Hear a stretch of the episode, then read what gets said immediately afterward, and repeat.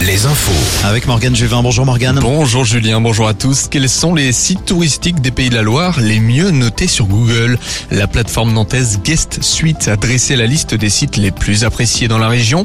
Le Puy du Fou arrive en tête avec une note de 4,8 sur 5 devant les machines de Lille et sa note de 4,6. On retrouve après le zoo de la Flèche, puis le château des Ducs de Bretagne. Le château d'Angers lui arrive sixième. Et puis au sud de Nantes, Planète Sauvage ferme la marche avec son millier d'animaux. Une plainte déposée par Naval Group pour cause d'actes de malveillance. Un acte de malveillance constaté sur une nouvelle frégate de défense construite à Lorient. Les faits ne sont pas précisés mais de l'équipement militaire est évoqué. Le navire en construction doit être le premier d'une série de frégates commandées par la Marine nationale. Coïncidence ou non, une frégate britannique a été sabotée en Écosse il y a deux semaines.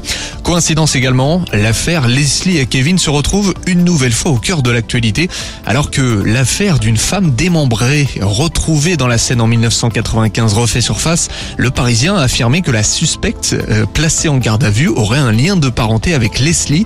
Elle serait la tante du père de la jeune femme retrouvée en Charente-Maritime avec son copain Kevin début mars.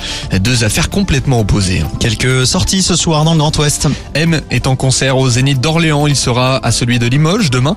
La foire de Poitiers se tient au Parc des Expos jusqu'à lundi. Même chose à Limoges Expo.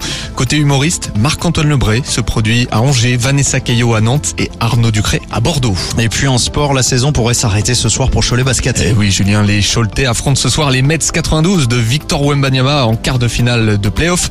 Match 3 après la victoire choletaise mardi. Coup d'envoi à 20h comme pour un autre match capital. Mais en Pro B, Angers affronte Chalon-sur-Saône en demi-finale de playoff. On rappelle que le vainqueur des playoffs obtient sa place en élite. Merci Morgane. À tout à l'heure, 17h. Oui, c'est ça, 17h. 17h. Nouveau point sur l'actu. À tout à l'heure.